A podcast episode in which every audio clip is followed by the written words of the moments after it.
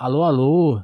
Sejam bem-vindos a mais um episódio especial do Telefonemas, mais um episódio sobre Gibeck. Trouxe aqui de volta os meus amigos Felipe Beirigo, Bruno Souza, para a gente discutir a parte 2 e a parte 3, visto que a nossa discussão sobre a parte 1 já foi um sucesso. Muita audiência no YouTube, muita audiência no Spotify.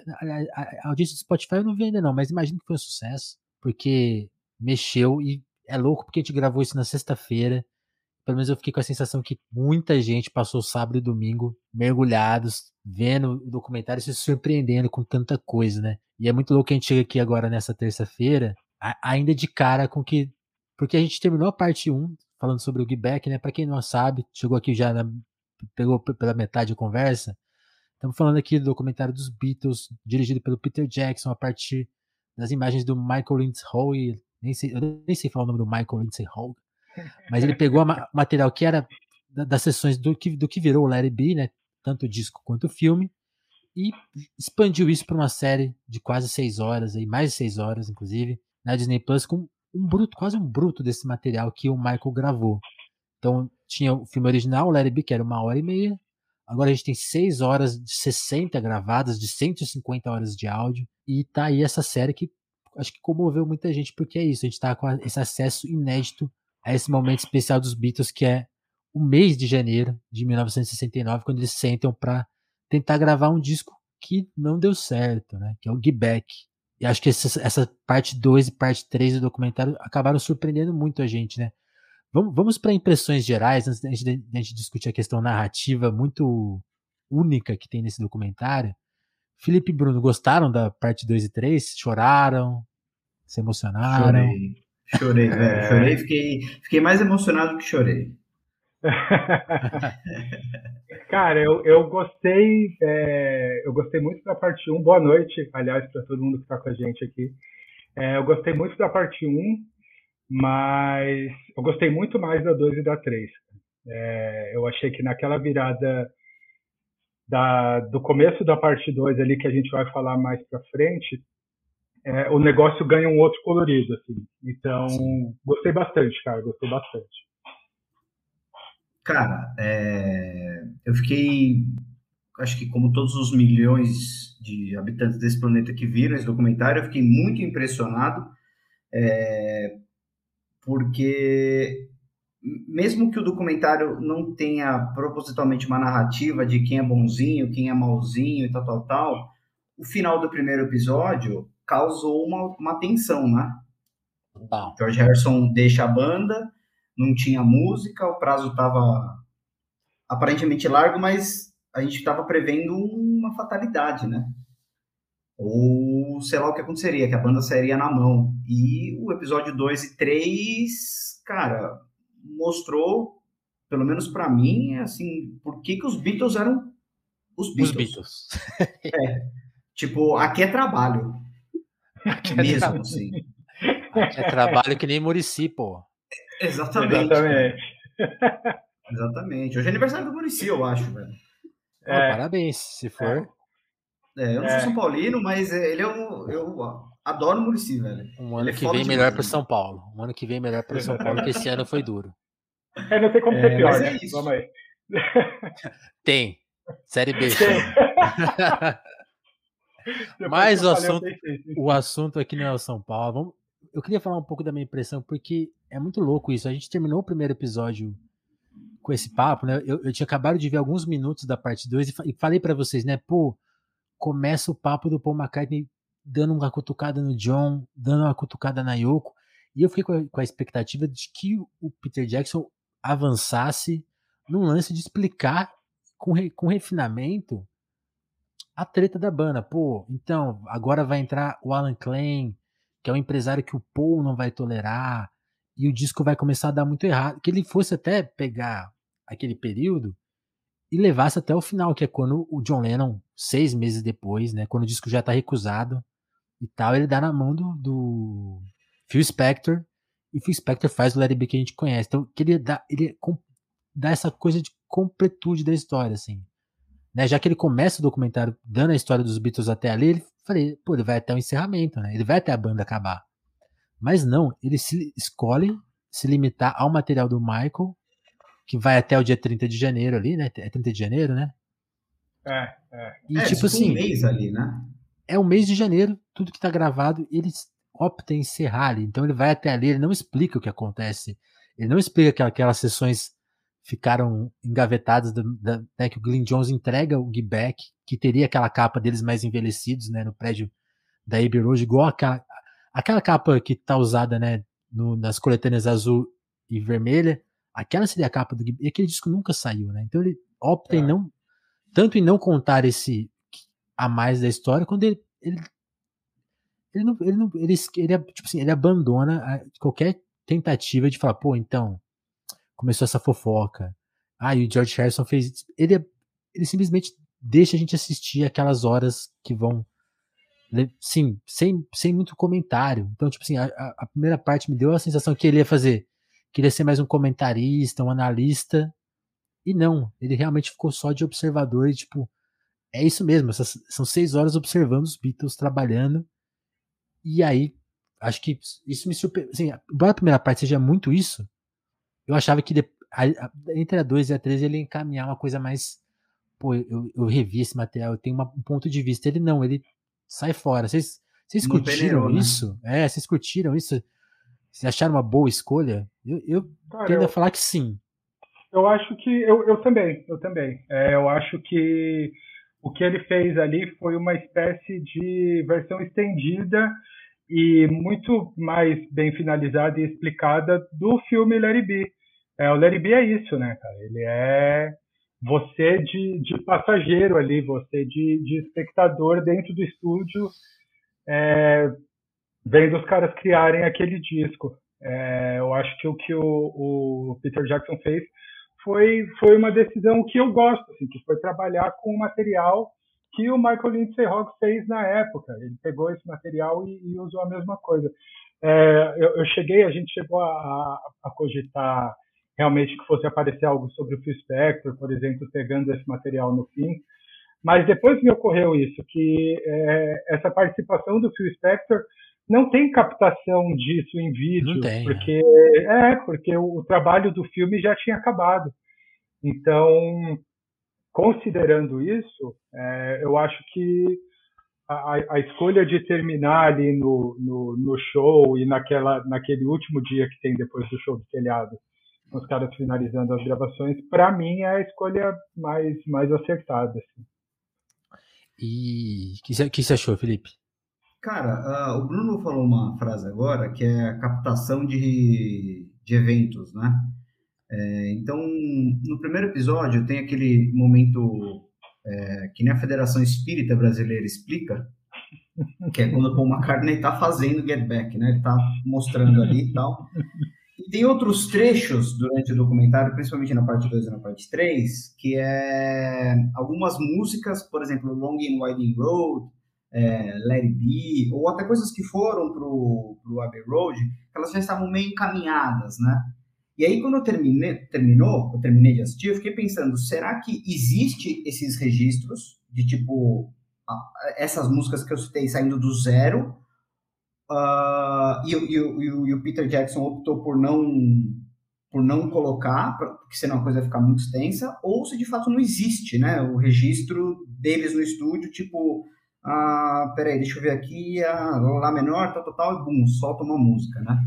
Uh, o outro ponto que eu, que eu queria trazer, que eu acho que é, cara, para mim foi muito impactante, foi aquela escuta que os caras colocaram no vaso de flor, quando o Paul McCartney e o John Lennon foram meio que. Assim, e aí? Não lavar uma roupa, né? Mas eles, porra, foram, né, velho, pras cabeças mesmo. Tipo, porra, e aí, velho? Esse, esse momento eu achei chocante, do tipo, velho, olha o nível que tava a coisa, né?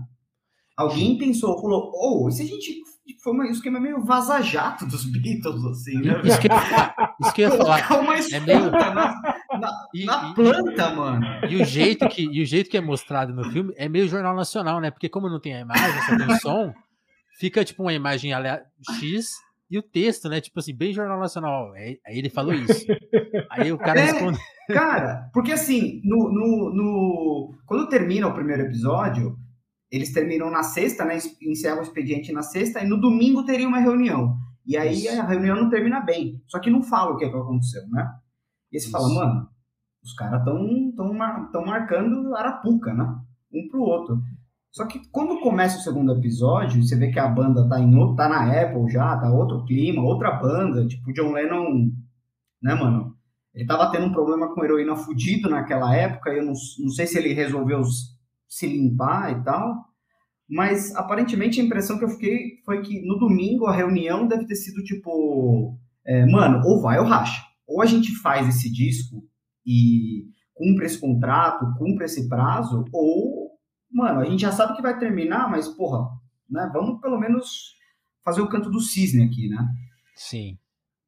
É, isso, então... isso, isso ficou muito marcado, né? Porque uma coisa que eu, que eu não comentei no nosso primeiro papo, porque eu vi o doc hum. e a gente sentou para conversar. Aí eu Sim. peguei aqui e fui reler, né? Essa, o, o texto do Bob Spitz, por exemplo. E é muito louco ver, porque as coisas. Eu acho que eu falei uma besteira no episódio. Eu falei, pô, na, na gravação do álbum branco, por eles adotarem a coisa mais à distância, cada um trazendo as suas coisas solo e tal, eles não brigaram. Isso, isso é uma besteira, porque eles brigaram muito, né? Muito. Foram seis meses muito tensos e no final de 68, o John Lennon anuncia que a banda acabou. Ele teve essa reunião, né?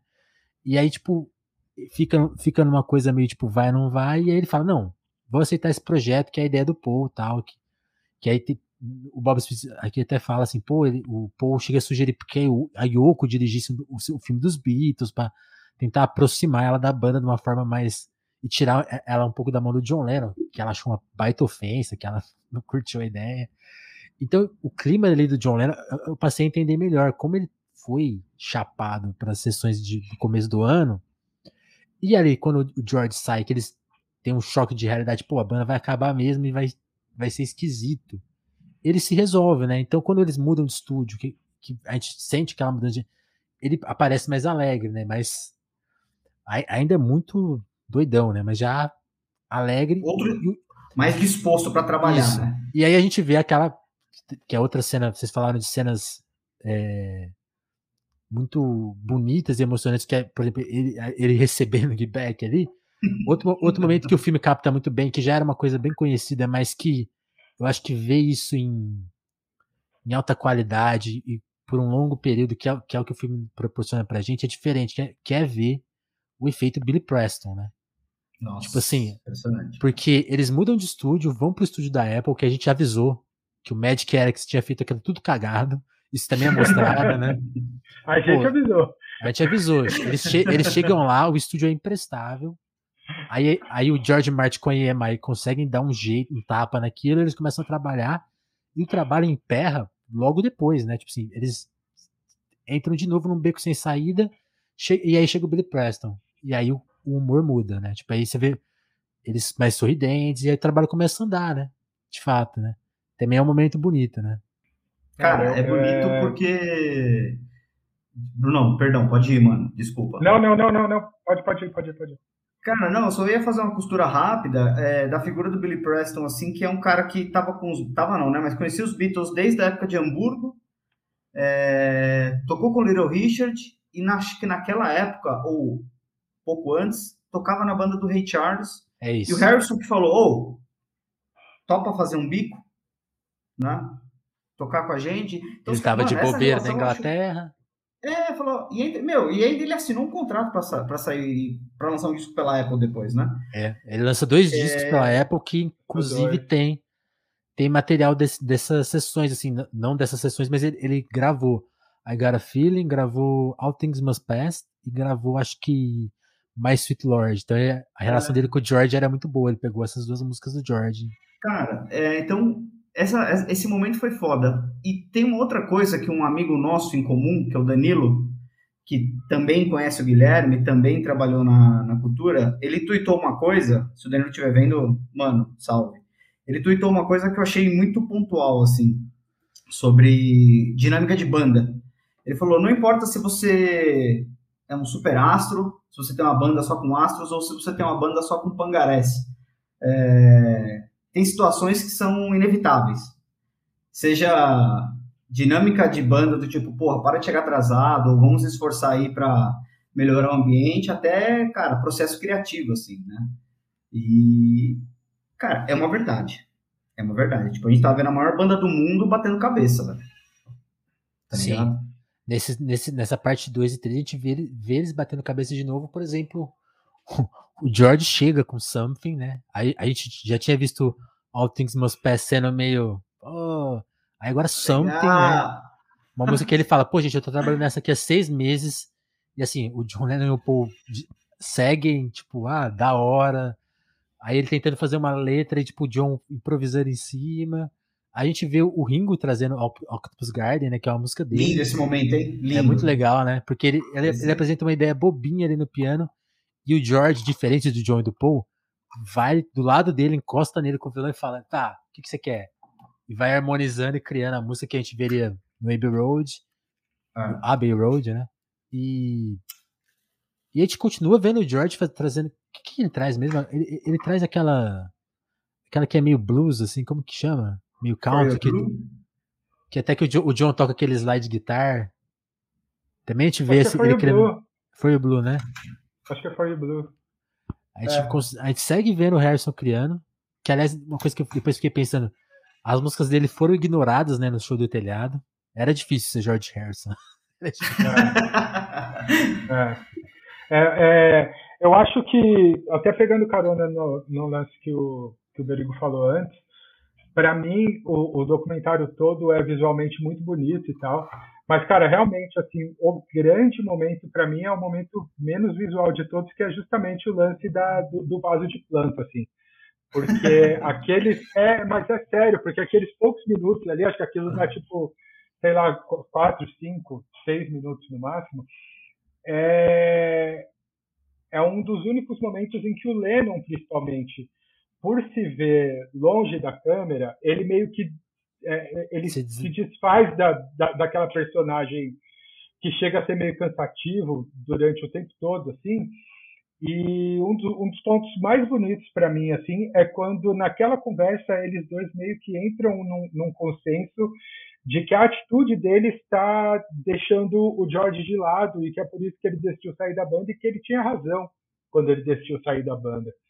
É, isso eu acho muito significativo porque, cara, pelo menos em algum momento os caras se deram conta, assim, né? Tipo, não precisou ninguém vir de fora para para avisar. Os caras se deram conta que estavam ignorando o material do, do, do Harrison, que era, pô, era um material muito bom, sabe? O cara apresentou Sim. coisas muito interessantes ali. E, e para mim, o grande ponto também de, de, de virada são três questões que, para mim, mudam muito a dinâmica do primeiro episódio, é, principalmente ali pro, pro segundo, que é realmente a chegada do Billy Preston, mas além disso, os caras saírem do Twickenham, que era um estúdio horroroso, e irem pro Apple, que tava, né, cara, tipo, sendo montado ali nas coxas, mas era um espaço, Melhorzinho. cara, muito mais, pô, muito mais aconchegante para ele. Em casa, E né? mais uma vez, é, e mais uma vez um lance que a gente chegou a comentar no primeiro episódio, que é George Martin, né, velho? Tipo, Total. o George Martin, nesse período da, do, do Apple Studios, ele tá muito mais Que presente. esse homem. E, cara, ele faz, tipo, é, é meio que uma figura paterna, sabe? É, é meio É, que, tipo, é. quando você chega mais cedo com seus brothers no trampo, e aí você fica roçando, jogando água pra cima, dando cambalhota, aí seu patrão chega, aí todo mundo dá aquela, tipo, é, e, e começa a trampar. Ainda, Vamos trabalhar, né? É, é Ai- tipo ainda, ainda que eles sejam muito sem educação, sem educação, né? Porque tem uma hora também muito foda que o George chega. Tá, a gente tem essa, essa e essa. que mais vocês têm? Aí o John. Ah, tem essa aqui. Ele começa a cantar Blues Suede Shoes. Só de sacanagem. Cara, acho que por ele ele lançava um disco de cover só dos rock que ele gosta, né? Né? Que ele fez, né? É. com, cara. com, com, com a Yoko gritando no lugar dos vocais. Cara, Isso é o, muito o legal. Vinícius falou de falta de educação. Tem um momento. Que- que- a- Que a a- aliás, a, a única pessoa que eles meio que desrespeitam é o George Martin. O Glenn, Glenn Jones, que é o, é o outro produtor, né, que acabou assumindo muito o papel do George Martin, porque o George Martin estava se sentindo também escanteado, né? Mais um. Ele também, ele também ouve umas, né? Mas é diferente. Realmente eu tinha um respeito e também tinha essa coisa. Ah, chegou o velho aí. Vai, É. tira uma onda. Teve uma que ele levou do Paul McCartney, que eu fiquei tipo, caralho, que grosseiro, velho. Acho que ele tava. O, o Paul tava trocando uma, uma ideia com o George, com o Ringo, sobre é, repertório e tal. E aí o George Martin fala alguma coisa, tipo, ah, por que, que você não faz isso tal? Ele falou, é que eu não tô falando com você. É, tem eu essa. Lembro, é, era isso aí que tava na cabeça. Como assim, velho? que, que, que é isso, velho? É, Alguém é, chama a mãe desse louco, cara, né? mano. É louco, porque, cara, no total, tipo, foram prometidas seis horas de documentário e, sei lá, dá quase umas oito horas, assim. E você termina de ver tudo ainda meio que sem entender muitas partes da dinâmica das relações pessoais que rolavam ali, né, cara? É Sim. tudo. Tipo, pelo menos eu com essa sensação. É, tipo, eu fiquei muito com essa sensação de que tem algumas dinâmicas interpessoais ali que Cara, você assiste quase oito horas e você termina meio que sem entender, assim. É, é, é que, que tipo... esse é, uma, é um aspecto que acho que o Peter Jackson escolhe, né? Que pra gente, não sei, não sei vocês, mas por exemplo, alguns personagens, você tá falando das relações interpessoais, eu fiquei muito assim, pessoas que mais me chamaram a atenção no filme, o Derek Taylor, que é o assessor de imprensa uhum. dos Beatles, tem a segunda parte começa com o George saindo muito na imprensa, né, que matérias sensacionalistas. Inclusive, tem uma hora que eles improvisam em cima de uma matéria, né? Que eles estão é. muito puto e o povo fica declamando a letra e eles tocando uma música. E aí é muito legal você ver o Derek Taylor, que era o assessor de imprensa dos Beatles, que foi trabalhar com os Beatles, tipo, na época do Anthology, anos depois, um cara de muita confiança. E ele colando no estúdio pra, tipo, oh, então, eu lidei com esse cara aí, esse cara é cuzão tal. Então, aí, tipo, pô, por que você não socou ele? Ah, não tem como tal. E aí, tipo, a gente vê outra figura que amava os Beatles talvez mais que eles próprios, que era o Mal Evans, né? Que era tipo uhum. o Road que, mano, é. que se dedica, é. né? Que vai lá, compra o, o martelo, compra a bigorna. Inclusive, eu não sei como eles não se mataram com aquela, aquele martelo sempre disponível ali. Me, me dói ver toda hora assim, ele largado no estúdio um martelo. Eu falo, nossa, que perigo. E ele, ele, ele também é repleto de bons momentos, né? Tipo assim, ele, ele brincando com a, com a enteada do Paul ele, pô, né? na, hora, na hora que a polícia vai colar no. Não quero dar. A, a, gente vai dedicar um, um capítulo só pra essa parte do, do telhado, mas, tipo, na hora que a polícia chega, ele vai lá embaixo e fala: Eu sou empresário deles, fala comigo. Tipo assim, esse, cara, esse, cara, amava a banda, né? Amava demais. Ele mata no peito, né, cara? Eu, eu tenho, tenho um momento que eu achei.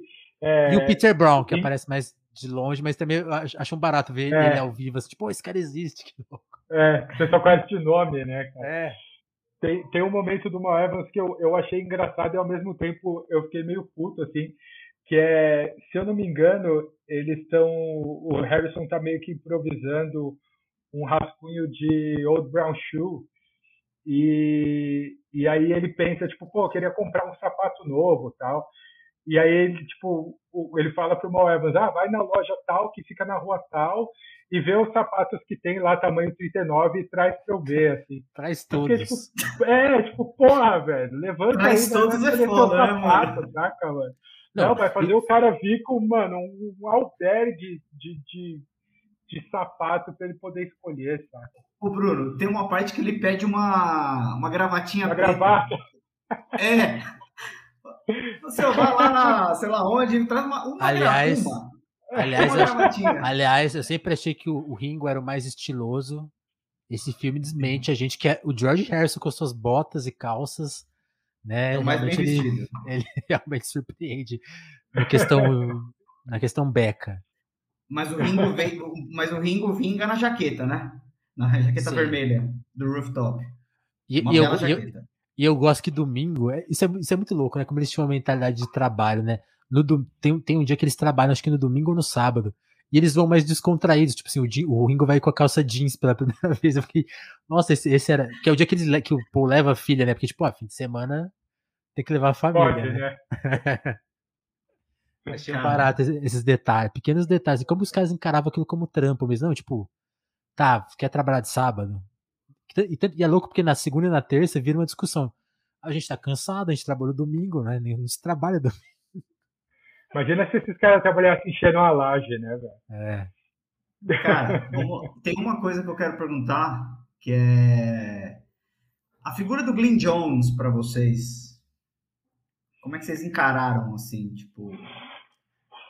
Cara, eu, eu gostei figura, muito... assim, eu digo figura assim, de ordem prática, né? Tipo, o Sim. trabalho dele.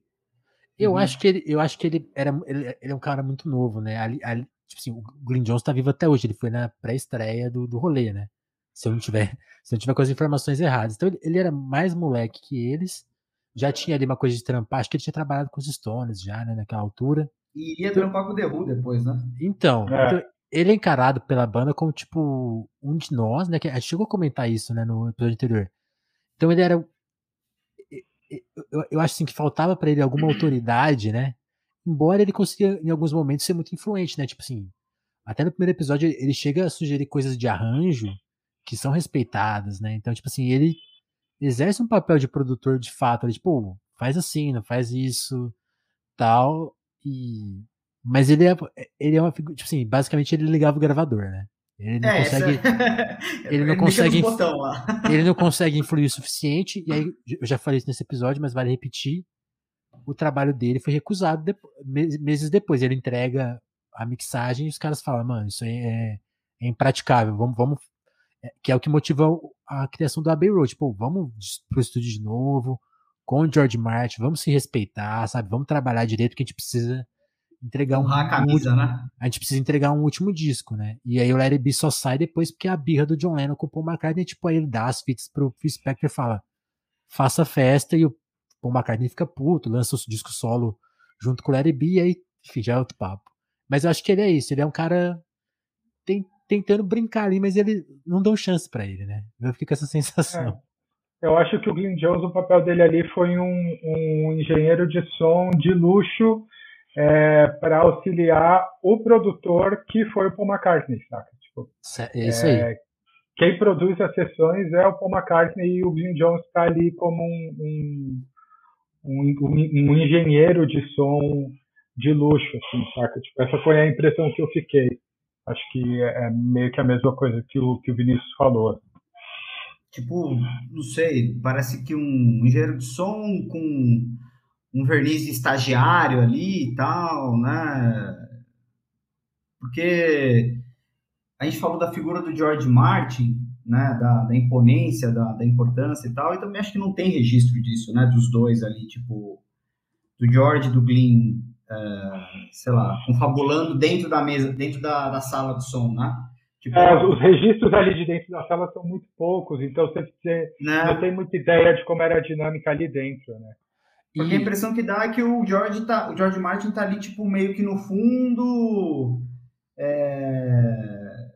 Tipo, meio que vendo, assim, né? Pra ver se a banda precisa de algum recurso, precisa de uma sugestão tal, né? Parece que a, parece que a influência dele é a, é a, é a mão invisível do produtor, assim. É, ele, ele tá meio que fazendo um trampo de produtor executivo pro Paul McCartney, que é o produtor musical de fato isso, do estúdio. Isso. Né? É, é, eu não sei, eu não sei, eu não sei agora se é o Philip Norman ou, ou mesmo o Bob, Bob Spitz que escreve, né? Tipo, o, o Martin ali tava. Faltou muitos dias, ele não, ele não ia todo dia, então ele tava mesmo ausente porque eles estavam rachados, né? E, e, uma figura que aparece brevemente é, é o Alan Parsons também, né? Do Alan é, Parsons Project. cara. É, ele, apa ele aparece bem de canto, assim, uma hora lá mexendo também, cuidando da engenharia de som. Personagens é. que vão aparecendo, né? Um personagem Mas, cara, que, eu, que eu acho que a, o Peter Sellers aparece uma hora, né? Esqueceu de comentar. Do nada, né? É, é no episódio 2 que ele aparece, né? É... Ou é no 1 ainda? Eu não lembro agora, mas tudo bem. Não, não, no Cara, ele é. aparece no, porque no, no é. estúdio é. seria gravado o Beatle no Paraíso, né? Isso. É, no, é. no, no, no Twitter, né? Fala, Twitter, é isso, ele, é verdade. Ele, ele aparece quando, ele aparece lá quando o George tá fora ainda. Ele parece, porque acho que os Beatles, sei lá, o filme seria gravado no final uh, no final de algum, de algum mês, só, só, que tinham, antes tinha um tempo livre, né? E os Beatles estavam lá para isso. E, é isso. É, tipo um, assim, um, dos o motivos Ringo, que o Ringo vai ficar ocupado, muito, né? É, exatamente. Um dos motivos que eles estão com o calendário muito apertado ali é porque o Ringo vai sair para poder filmar, né? Então, é uma das razões que eles têm pouquíssimo tempo para para compor e gravar o, o Larry B todo, né? E aí, acho que a gente pode discutir, então, o, tem um tema, né, que apareceu muito na primeira parte, a gente comentou aqui que, assim, o Michael Lindsay tinha uma ideia de filme, né? Ele queria gravar os bastidores daquelas, daquela, daquelas composições, porque a meta dele mesmo era colocar os Beatles para tocar num grande palco e ele ter sim esse registro ao vivo. Assim como ele tem o dos Stones, né, os Circles, ele uhum. queria ter aquela imagem dos Beatles ao vivo. Eu acho que sim, a, isso não chega a ser mencionado no filme, eu nunca vi ele falando, mas assim, o filme que ele tinha na cabeça dele, imagino, era mais um filme de show de rock do que de bastidores. Acabou virando aquilo, né? Acho é, que a, show, né? é, aquele ali seria 15 minutos e uma hora de show, assim. Acho que é, é, eu, eu, eu, visualizo, por isso que tem muita frustração dele quando ele vê que o show não vai rolar. E aí na parte 2, né, que vai encaminhando, assim, a coisa vai ficando cada vez mais sem saída, nada vai dando certo. E ele, junto com o Glyn Jones, e aí Aqui, ó, Bob Spitz está errado, ele não menciona isso na, na sua biografia dos Beatles. Quem tem a ideia. Vou rasgar ter... meu, meu exemplar. Pode rasgar. Quem tem a ideia do terraço é o Michael e o Glyn. E é muito outro, outro momento muito especial do documentário. A gente vê eles passando a ideia pro Paul McCartney, né? E o olho do Paul McCartney brilha, né? Tipo assim, é. oh, vocês tiveram uma baita ideia, né? Depois a gente vê ele até relutando. Ele, tipo, ele, ele é um dos, dos últimos a, a, a apoiar a ideia. Mas eles têm a ideia, tipo, vai, faz o show no terraço e vamos ver no que dá. E a gente chega no episódio 3, que é tipo a satisfação, né? Que, que, que, que é, pra mim, uma das partes mais emocionantes de você ver o Peter Brown, que a gente falou que, pô, trabalhava com a Apple, sempre conviveu com os Beatles. Há quanto tempo ele não via um show dos Beatles, né? Aquele Rode, o Ruivinho, que eu esqueci o nome agora. Ele, ele trampa, é o Kevin, né? Tipo, a satisfação quando, ele, quando eles começam a tocar, o Kevin fica ali, tipo, sorrindo, assim, feliz de estar tá vendo aquilo depois de tanto tempo, né? E as pessoas em choque, né? E, e sei lá, é, é, um dos efeitos do filme. Você passou quatro horas já, cinco horas com aquilo ali, dá uma satisfação, né? Tipo, você fala, ufa, que bom que deu certo. Você, você sabia que ia acontecer, mas a satisfação que dá é impressionante. Você fala, é Eu... isso. E a gente vê a íntegra daquilo, né? São 40 minutos de deleite, assim. É, eu, acho, eu acho muito louco e diz muito sobre o caos que era aquilo tudo, assim. Porque, cara, sei lá, faltam tipo 20 minutos pro horário que tá marcado de começar o show, tá tudo montado, as câmeras estão todas lá, e os caras ainda não têm certeza se vão fazer ou não. Os caras estão fazendo uma reuniãozinha, os quatro ali, tipo, ah, eu quero, ah, eu não, pô, não trouxe minha melhor camisa, pô, sabe, tipo, uns. uns é, é, é, eu acho que esse documentário ele também, pelo menos para mim, foi assim. Ele serve para desfazer um pouco é, a imagem que eu tinha de que, cara, não, pô, a gente tá falando dos Beatles, sabe? Tipo, é, é tudo absurdamente profissional, tudo muito calculado, tudo. Porra nenhuma, velho. É tudo feito meio que nas coxas, sabe? Tipo, os caras estavam lá, pô, três dias antes, assim, pô, e se a gente fizer no telhado? Saca? Tipo, tudo muito. Na minha cabeça, o lance tinha sido definido, sei lá, semanas antes. Pô, não, vamos fazer aqui no telhado. Vamos fazer tal dia, porque não vai chover, não vai ventar. Pô, começa o show, acaba a primeira música, o Lennon tá, tipo, esquentando os dedos na boca, assim, já... Porque tá um vento, tipo. Eles cara, não calcularam muito, nada, né? É, tudo muito, tipo, ah, sobe lá e toca, saca? É, eu, eu, achei, achei é, eu, eu acho o, todo esse, é, que é praticamente todo o terceiro episódio, né, esse segmento do, do, do show. show. no telhado, é, assim, como, como segmento mesmo, eu achei o mais bonito, assim, e eu acho que justamente por isso que você falou, ele dá uma sensação de, é, você finalmente consegue ver para que que houve toda aquela treta e por que que você ficou cinco horas vendo, cara, tipo, quatro caras tretando ou apontando o dedo na cara do outro? Assim, não que eles tretem tanto, mas é o tempo todo um clima meio, será que isso vai acontecer? Será que isso não vai acontecer? Será que não vai dar em nada? E acho que mesmo a gente já sabendo que iria acontecer, é, dá uma sensação de satisfação quando, tipo, aquele primeiro momento que você vê o Paul McCartney subir na escadinha e, e, ele saindo no telhado, assim, eu fiquei tipo, ah, finalmente. Vai, vai dar certo o show. É, como se a gente não soubesse, sabe? Mas é muito bonito. Cara, né? tem uma coisa curiosa, a minha, a minha sensação quando eu terminei o terceiro episódio foi que tudo isso que a gente viu no primeiro e no segundo, é, talvez fosse para dar a impressão que a banda estava desunida mas a sensação que eu tive é que a banda não estava desunida. Não estava desunida porque eles queriam fazer acontecer. Tudo bem que você brigar com o seu colega de banda, você apontar o dedo na cara, você, sei lá, colocar uh, vários pontos pessoais ou não ali numa discussão, eu acho que isso é uma das provas de um ambiente que está fértil, porque a equipe está junta, querendo fazer. Porque, velho, você tem quatro caras, se dois estão realmente de saco cheio e não querem fazer, o bagulho não ia, mano. E meio que também tinha um clima de a gente sabe que vai acabar. E outras discussões que a gente começou falando no, no início dessa gravação, que é o, a briga do, do Paul com o John, que ainda o Peter Jackson não estressou tanto, que é Alan Klein e Lee Eastman, né? Isso. Que esse foi, né, o, o, o, o, o grande problema, assim, né? Pra, é, pra tipo, claro, a relação já não tava uma delícia, mas assim. Esse, Alan, Alan Klein, né? Então, cara, tem um momento no segundo episódio que eles estão chegando. Eles vão pro estúdio, mas acho que não tem expediente. É, e o Paul tá sentado assim, ele tá com uma. Com, sobretudo, tá fumando um charutinho e tal. E aí tem um momento que a câmera fica nele, cara. E você vê que o olho dele tá meio que brilhando, assim, tipo, não sei se ele vai começar a chorar, porque ele fala, mano, essa porra vai acabar.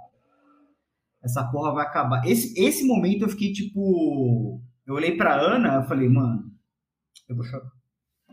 É aquele dia que tá, tá então só Ringo e ele no, no estúdio. Acho que a Linda vai. Tava fora e o Lennon não chegava, né?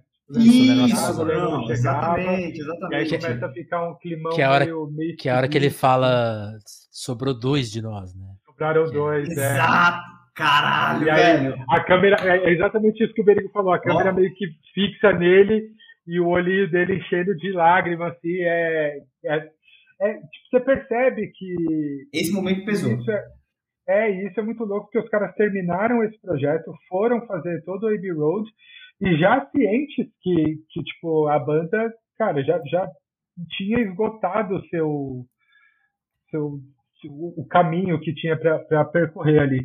Mas pegando carona nesse negócio que o, que o Berigo falou, eu acho que, apesar do Lis, do Lisman não ser é, citado propriamente no, no, no, documentário, na verdade eu nem sei se nesse momento é, o nome dele já tinha sido, sido jogado ali, eu acredito que não, eu, na verdade. Eu acho que não, eu, eu, eu, acho que o nome dele só aparece. Só cita o Alan Paul, Klein mesmo, né? É, quando o Paul rejeita o Alan Klein, ele recorre é. ao Eastman.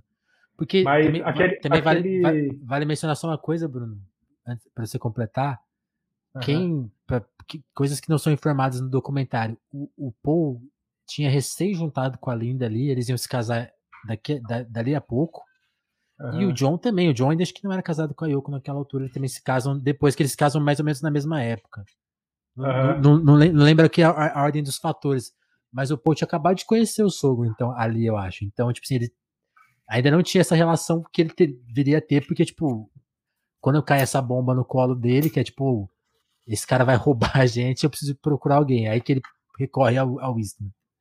É, Mas vai lá, te cortei, é, eu, eu acho, acho muito louco o momento que o, que o. Aquele dia que o Paul precisa sair mais cedo do ensaio, e aí assim que o Paul sai, o Lennon começa a vender a história do, do Alan Klein pro George e pro Ringo. Nossa, é, você, é, horrível essa parte. É, e, é, e aí quando você ouve o Lennon, o Lennon vendendo a, a, figura do Alan Klein, eu acho que demonstra é, um traço muito forte da personalidade do, do Lennon, que é cara, quando ele ele ele meio que ficava louco pelas pessoas, assim. Foi assim quando ele conheceu o Paul, foi assim quando quando ele conheceu o Brian, que era o empresário dos Beatles, foi assim quando ele conheceu o Maharishi, é, foi assim quando ele conheceu o, o Alan Klein, é, foi assim quando ele conheceu o Yoko, obviamente. O Magic é, Alex. É, você percebe que, tipo, a partir do momento que você qualquer pessoa consegue quebrar aquela primeira casquinha dele, ele fica, cara, tipo, ele fala do Alan Klein como se o Alan Klein tivesse, pô, sei lá, é, cara, inventado a roda naquele momento. Ele, cara, ele é fantástico porque ele fez um Ele conhece a gente. Tipo, é, pô, não, ele parecia que ele me conhecia melhor do que eu mesmo. Tipo, mano, calma, tipo, o cara é só um e, empresário que tá E eu tá adoro. e vai te roubar. Não, vai te, vai te roubar. E eu, eu adoro que sim, eles estão comentando, porque teve essa reunião que todos foram. Acho que até o Glenn Jones estava presente e no dia seguinte eles ficam comentando o que vocês acharam do Alan Klein. tipo, aí o Glenn Jones fala, pô, é um sujeito muito esquisito, né? É. Porque, porque uma coisa que eu senti nele é que ele, assim, quando você vai falando com ele, ele começa a te responder e, quando, e, se você, e se você se ele percebe que a resposta não tá agradando, ele muda o papo na ele hora. Então, basicamente ele tá dizendo, John, esse cara tá te enganando. se liga, pô. Cara, outro momento. Outro não momento que também foi muito curioso foi um pouquinho antes deles começarem a entrar nessa coisa que o Bruno falou, quando o Paul sai e, e, o, e o John começa a vender a ideia e tal, que alguém, o, o Paul tá sentado fumando e aí alguém cita assim, ah, o Alan Clay vai vir aí. E aí o Paul, ele, faz, ele tá com cigarro, ele, faz, ele levanta a sobrancelha de um jeito, velho. Tipo, hum. E aí ele levanta, tá ligado? Tipo, ah, tá. tipo, mano, já. Esse fantasma tava ali, tá ligado? Tava. O Peter Jackson não estressa, mas tava ali, mano. Tava ali é. e, e, e, é foda. O que deixa mais triste é você saber que a banda, mano, é, tava dividida em vibes. Não, eu não acho que o grupo estava rachado. Não acho. Mas. Não, também não acho. Também não acho. Mas tinha uma coisa ali que, mano, incomodava as duas cabeças principais, né? O John e o Paul.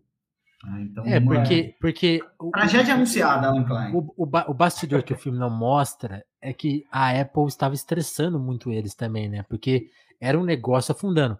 Tem aquela cena que a gente chegou a comentar do, do George falando, pô, o médico Mr. Turner se pagou. Mas na época saiu também uma declaração do, do John Lennon na imprensa, tipo, a gente vai falir em seis meses. Então, tipo assim, já tinha um estresse, tipo assim, quem vai gerenciar isso? Que, assim, não aparece no filme, porque ali no filme é, é, é hora de trabalho deles. Mas eu imagino que toda vez que eles saíam dos estúdios, os outros problemas tomavam conta, né? Pra caralho. E é muito, eu acho muito, muito louco isso, como eles conseguiram é, separar as coisas. Eles, eles, não discutem negócios ao longo do filme. Mas a gente sabe que na, naquele período ali, que entre janeiro e muito. Aí a parte que o filme não cobre, que é fevereiro e março de 69, até maio ali, as coisas foram ficando muito feias na questão de, de dinheiro mesmo. Assim, pô, vai falir. O, o próprio. É, o, o, o, Magic Alex, aquele estúdio lá que ele fez, tem, tem um papo, agora não sei em que livro que eu li isso que a geringonça que ele fez foi vendida por 5 libras. Assim, era lixo. e custou algumas centenas de, de libras. Deve ter custado uma nota. Eu gosto muito daquele momento que chegam com o baixo que vira Verdade. guitarra. Parece um instrumento de espuma. Eu tô esquecendo disso, cara. É muito engraçado. Cara, que você dá pra beber, pra ficar mordendo. Sabe? Não, e é muito louco porque você vê eles assim, tipo, mano, esse cara é um falsário mesmo. Olha que merda que ele fez. Cara, no primeiro, no primeiro dia que a gente gravou, o Bruno comentou que o Magic Alex queria fazer um sol portátil, né? É verdade. Pra colocar sol, em Londres. Sol artificial. Sol artificial de Londres. É. Aí eu, hoje eu ouvi uma outra informação que ele queria construir uma mesa de 72 canais para competir com uma de 8. tipo, mano, faz uma de 10, já tá. Já... Cara, é, é, eu acho que isso que o, que o Vinícius falou está é, diretamente ligado a um lance que a gente falou no primeiro episódio, que é, é agora que eu, que eu é, com, com toda essa informação que o, que o documentário traz para gente, eu tenho ainda mais certeza disso. Que, cara, provavelmente os Beatles acabariam é, em algum momento ali durante o começo dos anos 70, independente do que tivesse acontecido. Mas o que acabou com a banda e o que acabou com a banda no momento em que ela acabou é, foi a morte do Brian Epstein, cara. Não foi Yoko, não foi ninguém. Assim, o momento que o Brian morre e os caras deixam de ser músicos e passam a é, ser homens de negócio, são os negócios, sem ter o é. mínimo, sem ter o mínimo é, de know-how e de controle para as coisas, os caras abrem a torneira do dinheiro e saem tipo investindo em coisas que simplesmente não vão dar retorno, sabe?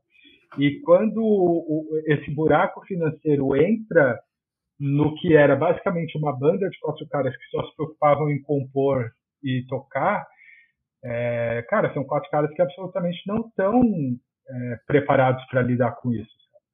E é ali que a coisa toda é, vai meio que por água abaixo. Assim. Dali para frente, todas as sessões de gravação elas são muito complicadas. As sessões do White Album são muito complicadas, porque fica tudo permeado por essa treta é, que vai muito além da, da parte musical, sabe? É dinheiro. E, e, é dinheiro. E dinheiro é muito problemático. Tipo, o, a, a, grande, a grande, é, o grande motivo pelo qual o Paul não compra a ideia de que o Alan Klein seja empresário da banda é o medo de que o, Paul, o medo do Paul de que o Alan Klein roube a banda. E o grande motivo pelo qual os outros três não compram a ideia de que o Lee Eastman, que é sogro do Paul, seja empresário da banda, é porque ele, sendo sogro do Paul, poderia favorecer o Paul. Então você vê que começa tudo a girar muito é, em torno de tipo, você não pode ganhar mais dinheiro do que eu. É, a gente não Sim. pode correr esse risco.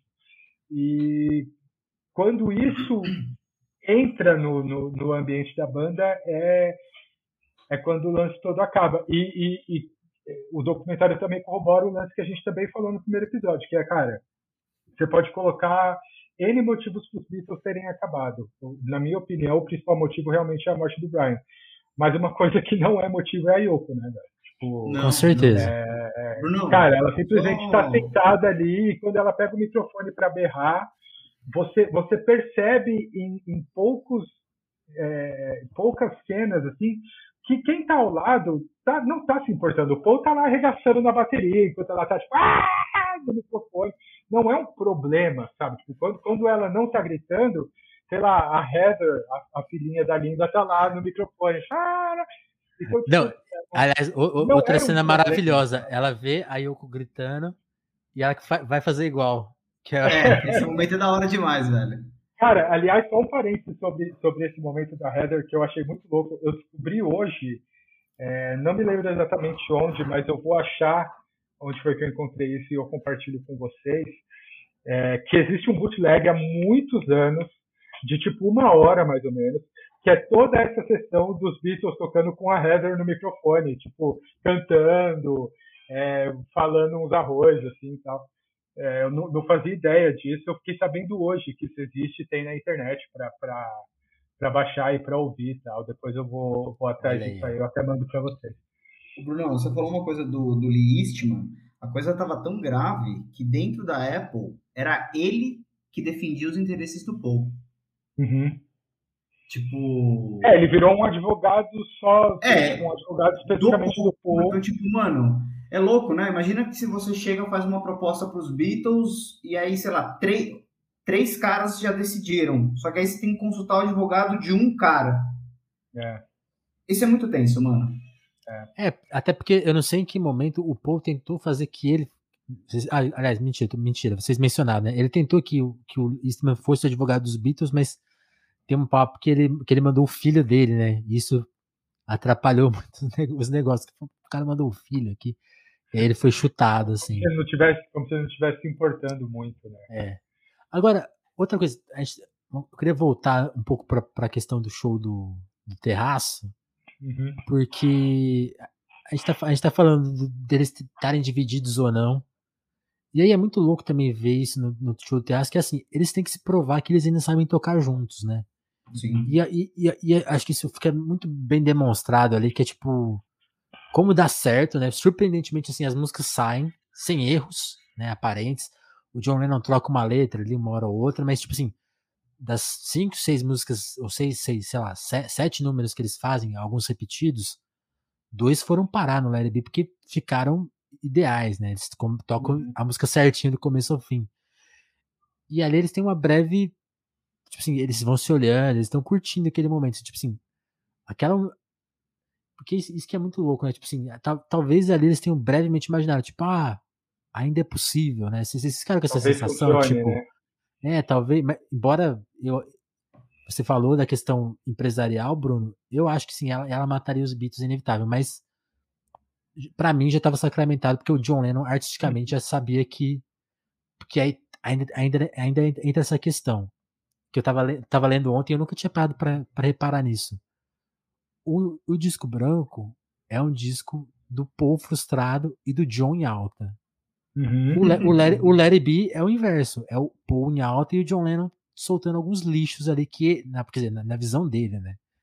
Uhum. Então, tipo assim, a, ele matou a banda artisticamente ali, tipo, aqui são as minhas últimas bobeiras. Ele, ele guardou todas as boas dele pro, pro solo, pros dois solos seguintes. Então ali já. Mas é muito louco ver assim, tipo assim, na cabeça deles talvez tivesse acabado ou não, mas o show é muito emocionante porque e ainda tem uma, aí queria falar desse elemento, a reação das pessoas. O que, que vocês acharam disso? De ver as pessoas assim, eu fiquei de cara assim com, com os velhinhos, tipo, pô, eles cantam pra caramba, eu adoro. E, e para provar que sempre existiu arrombado no mundo, tem aquele cara que fala, tem aquele cara que fala, pô, tá, tá atrapalhando o comércio aqui hoje, tá atrapalhando os negócios. É, tipo, e, e, a economia, né? Sempre teve esse cara, impressionante. E a economia é foda. Cara, eu, eu acho que é, sobre esse negócio que você falou, de que quando chega o momento ali do, do, é aí, do show de fato. É, é, comentou. Eles, é, exatamente. Eles, eles estão tocando com, como extensão mesmo, assim. E quando chega esse momento do, do show de fato, eu acho que volta para aquilo que você falou agora há pouco, é, que é o fato de que, cara, eles realmente consideravam aquilo um trabalho. Então, ah, vamos brincar no estúdio, vamos, vamos dançar a valsa, vamos, só que a hora diante que da, trabalhar... Diante das gente, pessoas eu não erro, né? A gente vai ter que fazer direito. Eu tava, eu assisti os três episódios é, com a Vivian, com a minha namorada, e ela comentou durante o show do, do, do telhado, ela fala, cara, é impressionante como agora que é para valer, o Lennon faz tudo direitinho, né? E, e, no show do telhado isso fica muito, porque tipo o Paul ele é muito concentrado, mesmo durante os ensaios, ele está sempre muito focado assim.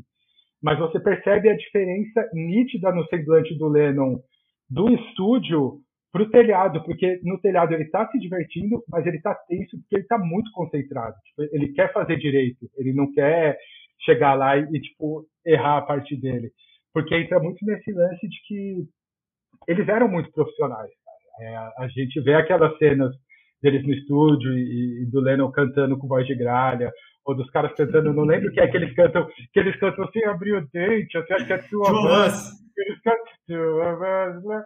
Tipo, é engraçado, mas durante o show do telhado você percebe que a hora que é pra, pra rolar, é pra rolar. E sobre a reação das pessoas, cara, é isso que você falou, assim. Eu acho. É muito legal você ver uns velhinhos, assim, falando, ah, eu acho muito bom, dá uma, dá uma, traz uma diversão para o horário do almoço de Londres e tal, não sei o quê. Mas, cara, sempre vai ter cuzão, independente de quem for, que, pô, se Jesus voltar no meio da Paulista, vão falar que ele está atrapalhando o trânsito. Pô, ah, com certeza. Aí. Então, não, cara, mas a, a parte da, da, reação, isso eu também acho que foi muito, muito legal do, do Peter Jackson, ele ter essa sacada de. Ele dá muita ênfase durante o show para o que está acontecendo ao redor do palco. Assim. Então tem aquele é, lance. Essa ambiência que ele dá. É cara, isso é muito legal. Assim, eu, eu, eu, até, eu até, queria, eu até um... queria, eu queria tirar essa dúvida com você, Bruno. No Larry B original tem aquelas cenas dos policiais na, na salinha? Não, não, não tem. A cena deles dentro da sala não tem.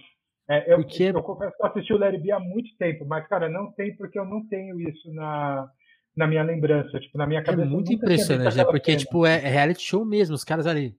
Muito. Dá pra baixar tal. Aí depois chega o sargento, que é tipo, patente mais alto, o cara super educado. Bigode, né, cara? Você vê que podia, ter, podia, bigode, podia ter um registro deles sendo muito cuzões, mas eles estão até muito educados, né? Tipo, os policiais estão aí? Posso subir? Ah, vou pegar o é. elevador.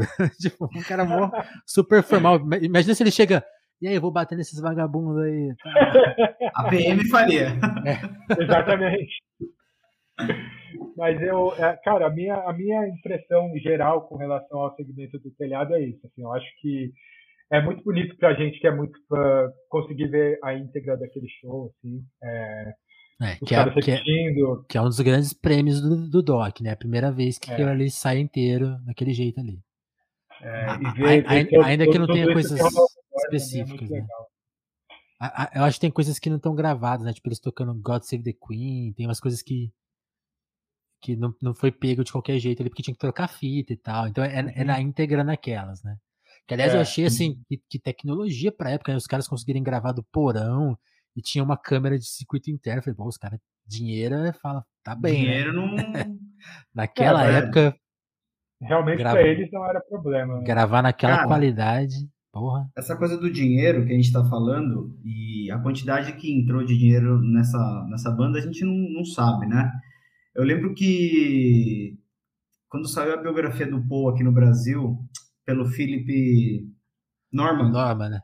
é, tem um trecho, eu achei um easter egg sem querer, isso sensacional. Tem um trecho que o Paul fala que os Beatles foram convidados para gravar uma versão do Senhor dos Anéis, que ele seria o Frodo. né? É, anos depois o Peter Jackson tá aí pro- produz- é, fazendo isso, né, mano? Tipo, lançando esse filme dos Beatles, né? O Vinícius comentou, fez a pergunta pro Que é uma sobre- trilogia, né? Sobre quatro caras. né, É, então. várias relações. tá, várias relações. Aí foi de Senhor dos Anéis. Que, que, aliás, que, aliás, é uma informação que va- vale dar, Felipe. Eu, eu acho que a ideia original, que, a- que- ó, coisas da pandemia, a ideia original É. era, era o Peter Jackson dar uma de Michael Lindsay. Fazer um filme de duas horas, fazer um filme. Uhum. Ah. Então, e, e a ideia que salvou, para mim, salvou ele e que transformou na, na trilogia, que é a, obsessão do Pe- Peter Jackson, foi a pandemia aparecer e falar: "Então, vamos, vamos lançar isso em streaming, já que não vai dar para lançar no cinema.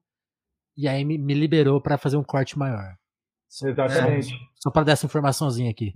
Não, tá. Exatamente. Check. Cara, você falou, perguntou pro Bruno sobre a, é, a percepção da banda ali, né, no que fazer, e aí você falou do John Lennon ter apresentado umas, umas coisas assim abaixo, né, da, do que ele poderia fazer. Mas tem uma coisa que eu acho que é interessante, e Na curiosa, opinião na dele, minha né? percepção, é, na minha percepção assim, foi que ah, os Beatles, né, tem as fases, tem a primeira, tem a segunda fase, mas acho que dentro da segunda fase tem as mini fases, né? Então você tem a Sim. fase Sgt. Peppers, aí você tem a fase do álbum branco que os caras vão para a Índia, tem uma, uma, né, uma influência ali e tal, compõe um disco. E na minha percepção ali, ah, eles foram para o estúdio meio que sem uma fase definida. Uhum. Sem Ah, foco, né? É, sem uma fase definida, mas automaticamente, eh, principalmente o John Lennon queria muito essa coisa rock and roll final dos anos 50.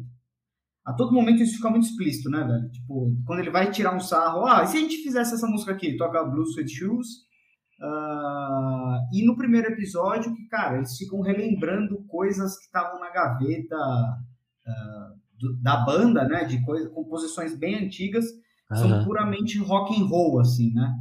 Então, a impressão é, que eu fiquei é que se o ambiente é, é, burocrático, é, financeiro e jurídico tivesse mais tranquilo, talvez a banda pudesse estressar mais essa coisa. Pô, você falou uma coisa muito boa, que é, caramba, a gente precisa provar que a gente pode tocar, né? E o Guilherme comentou, os caras estavam com tesão. Mano, indiscutível o tesão dos caras. Mas, ao mesmo tempo, eu acho que essa seria a outra fase que a gente comentaria depois que a banda acabasse, sabe? Tipo, ah, teve a fase Sgt. Peppers, a fase que estendeu para o Magical Mystery Tour, a fase Índia com o álbum branco e essa fase rock and roll ah, resgatando ali os anos 50 para coroar, né? É. Essa foi a minha percepção. Não, eu, eu- acho que isso faz muito sentido. Tá- Pra mim tem mais uma coisa no, no Lennon que é como ele tava se- realmente ali se aproximando de fato da Yoko e, e aí ali tá o início do que aconteceria na cabeça dele nos anos 70, que é tipo ele se tornar um cara político, né? Notoriamente de esquerda, caralho. radical, né? Tanto que ele vai ser vai para os Estados Unidos, vai ser perseguido, mas vai fazer música para os Panteras Negras, para Angela Davis. Então, eu acho que ali ele começou a destoar uma coisa nele que assim, ele começou a ver os outros caras como bobos, né? Então, Uhum. Tem- Puta, Eu acho- uma boa, uma boa. e uma é boa. engraçado que isso, que essa mudança dele é muito radical, que, que os outros caras não passaram. Talvez o George, em alguma medida, com a coisa mais da religião dele, da espiritualidade, que é uma transição parecida, talvez, de, de ficar mais adulto, mais velho, ter uma noção ali diferente, que é uma coisa que parece que o Paul nunca passou, ele sempre manteve sendo o cara do entretenimento, né? Com, com- com suas com seus momentos mais também melancólicos e pessoais e adultos, mas sempre um ponto de vista mais, sei lá, capitalista, talvez. Sim, Mas o John tá, tá- E aí eu queria. Eu acho que tem esses fatores, mas essa coisa do rock tem uma, tem, um- tem uma pegada, né? Porque os Beatles estão ficando ali experimentais e menos roqueiros, né? E aí eu queria, eu, eu prometi isso no episódio anterior, a gente tem que contar. Em 1968, existiam algumas coisas, eu tenho aqui separado, existiam algumas coisas no mundo que estavam começando a datar os Beatles, né? Tipo assim, Deep Purple, tipo Pink Floyd, tipo Janis Joplin, tipo o próprio The Band, né? Que o, Jimi Hendrix, né? E Jimi, Jimi Hendrix, The Who. É, cara, o surgimento pra, do Led Zeppelin mim, ali. Pra mim, tempo. o mais radical é o Hendrix. O, Hendrix põe eles em xeque, tipo, oh, vocês são uma piada. Vocês são uma é, piada, exatamente. Tipo, é. vocês, vocês não fazem rock mesmo, vocês estão uma banda pop, né? Então, é. tipo assim, isso em 68, né? Em 69, que é o ano que eles estão ali gravando, pô, os Rolling Stones vão lançar Game Shelter, o The Doors também tá forte. Tem o Led Zeppelin, né? Led Zeppelin 2. Tipo, é isso, é isso né? The Who, Queen, né? O Queen, que eles sempre estão falando do Clapton ali. Então, tipo é. assim, eu acho que bate... Uma concorrência muito fodida, né? E nessa coisa de, de, rock pesado, né? Nessa é uma outra abordagem, uma abordagem muito mais é, adulta é. mesmo, né? Se você for comparar qualquer uma dessas coisas com Maxwell Silverhammer, por exemplo, sabe? Tipo, é um, é um você tá, você tá falando com outro público, está falando. É... E eram os amigos deles, né? Tipo assim, eram os caras que eles é... conviviam. Tipo, oh, os caras estão vão superar a gente. E aí? É. Tem, tem, Interessantíssimo, tem coisa, mano. Boa análise. Tem, tem uma coisa que eu acho interessante sobre é, o, o, lance, que eu também sempre tive essa impressão é, que o, o, momento criativo dos Beatles durante o Larry B não era muito bom, e aí a gente já falou é, principalmente no primeiro episódio ali, na, naquela fase que eles estão no Twickenham, que o Lennon tá meio apagado e tal.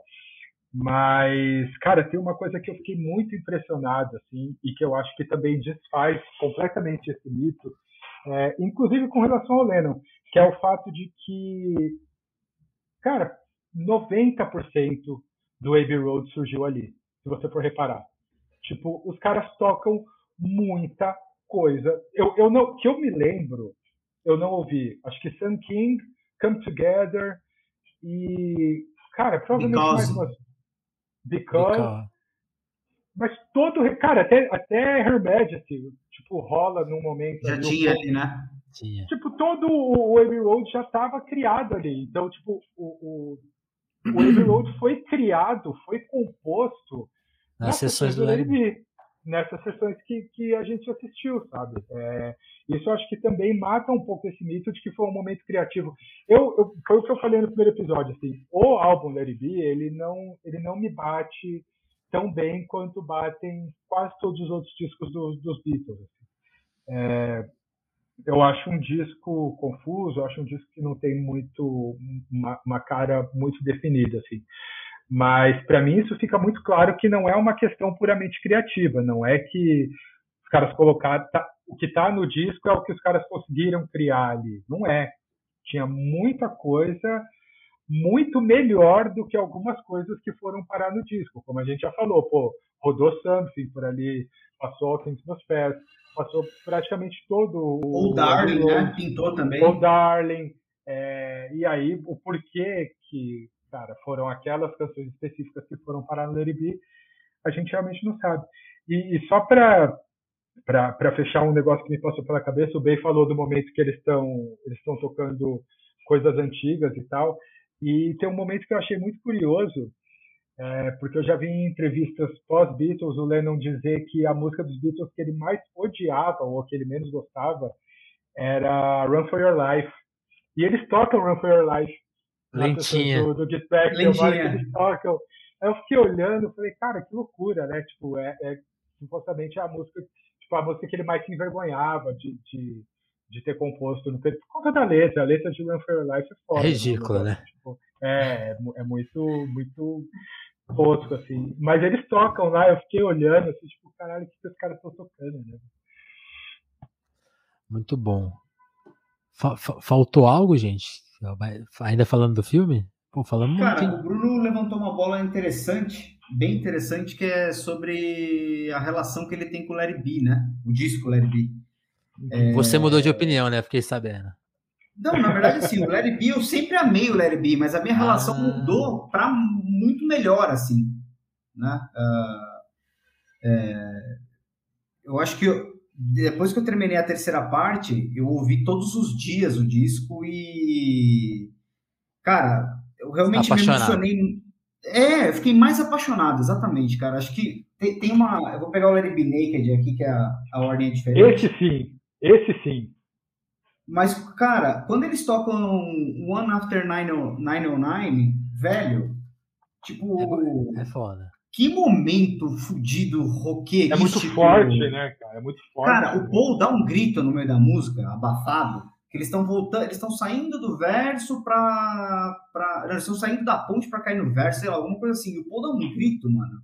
Eu falei, cara, a energia que devia estar ali dentro, dos quatro tocando, tipo, muito, muito foda, assim. Então, a minha relação com o disco, ela mudou, cara.